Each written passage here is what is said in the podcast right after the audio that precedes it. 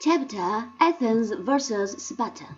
How Athens and Sparta fought a long and disastrous war for the leadership of Greece.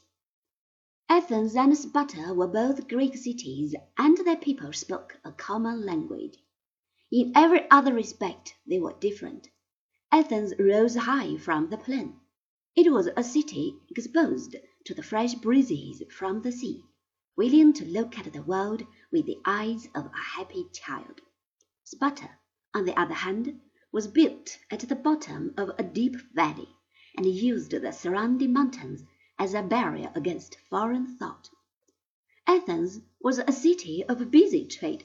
Sparta was an armed camp, where people were soldiers for the sake of being soldiers.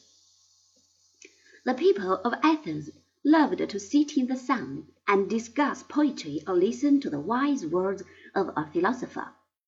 The Spartans, on the other hand, never wrote a single line that was considered literature, but they knew how to fight. They liked to fight, and they sacrificed all human emotions to their ideal of military preparedness. No wonder that these sombre Spartans viewed the success of Athens with malicious hate. The energy which the defense of the common home had developed in Athens was now used for purposes of a more peaceful nature. The Acropolis was rebuilt, and was made into a marble shrine to the goddess Athena. Pericles, the leader of the Athenian democracy, sent far and wide to find famous sculptors and painters and scientists to make the city more beautiful and the young Athenians more worthy of their home.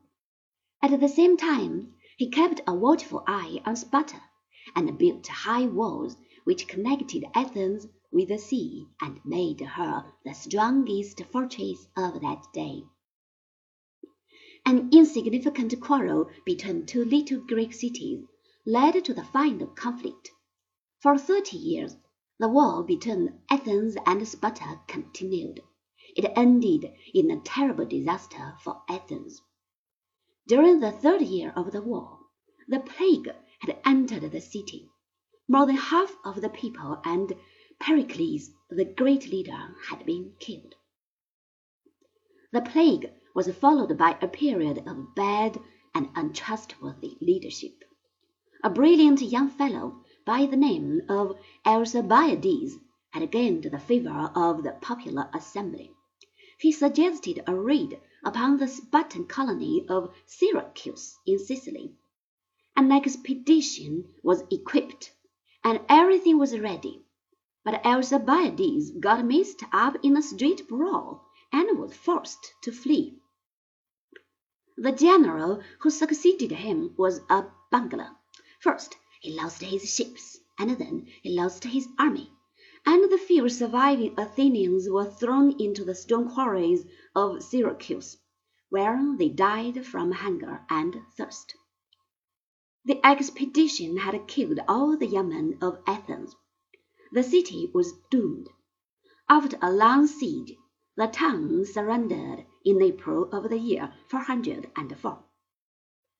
The high walls were demolished the navy was taken away by the Spartans. Athens ceased to exist as the center of the great colonial empire which it had conquered during the days of its prosperity. But that wonderful desire to learn and to know and to investigate, which had distinguished her free citizens during the days of greatness and prosperity, did not perish with the walls and the ships. It continued to live it became even more brilliant. Athens no longer shaped the destinies of the land of Greece. But now, as the home of the first great university, the city began to influence the minds of intelligent people far beyond the narrow frontiers of Hellas.